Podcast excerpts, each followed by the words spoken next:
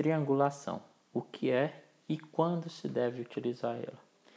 Quando você está praticando Test Driven Development, TDD, muitas vezes você se encontra, você se depara com uma situação em que você precisa abstrair uma implementação, não é? E só que você não está tão certo de como você vai conseguir fazer essa abstração. Isso acontece muito quando você tem que fazer um cálculo que é muito complexo, né?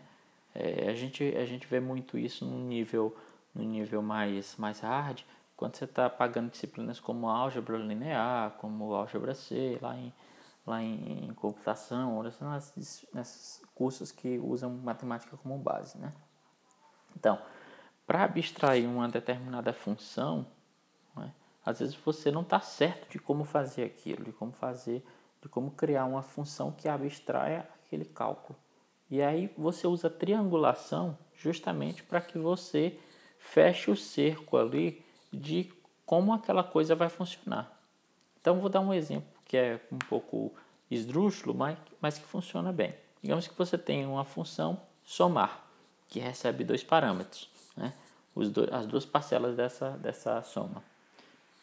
Então você faz um acerte, né? em que é, o método soma recebendo no parâmetro 1 e 2 tem que retornar 3, certo?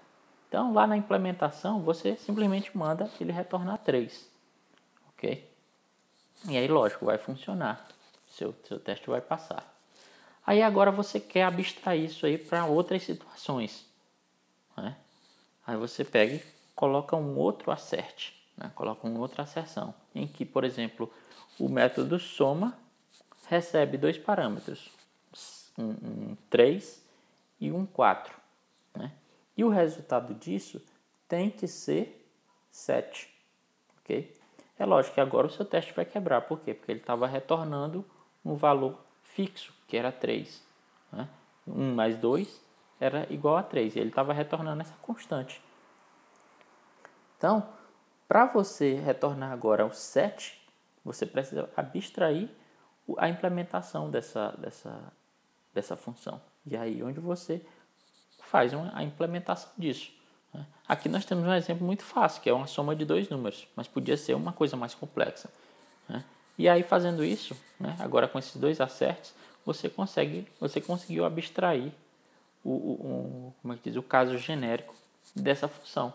Né? Então, 3 mais 1, é, ou 1 mais 2 vai ser 3, e 4 mais 3 vai ser 7. Ok? Então, é, aqui eu usei um exemplo muito esdrúxulo, muito simples, que é a adição de dois números, mas poderia ser uma função bem mais complexa, né? Poderia estar tentando é, achar a função de, de uma função é, que recebe dois, dois é, parâmetros ou três, seja lá qual for, e retorna um, um, um valor específico, né? Que é processado dentro dessa, dessa função. Então, triangulação é o que você deve fazer nessas situações. Ok? Um grande abraço e até amanhã.